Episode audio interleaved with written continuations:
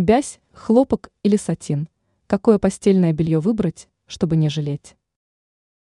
При выборе постельного белья нужно обращать внимание не только на расцветку, но и на материал, из которого сделан комплект. Рассказываем, каким тканям лучше отдавать предпочтение. Как выбрать постельное белье? Специалисты рекомендуют выбирать постельное белье из бязи, хлопка и сатина. Самый популярный вариант – бязь. Эту ткань используют для изготовления детского постельного белья. Бязь недорогая, отлично переносит стирку, хорошо держит краску. Постельное белье из хлопка мягкое, плотное, приятное на ощупь, однако эта ткань плохо переносит воздействие горячей воды. Сатин напоминает шелк, но не скользит. Также этот вид ткани не мнется и не изменяет размер, даже после множества стирок. Ранее мы рассказывали, чем убрать следы соли и реагентов с обуви.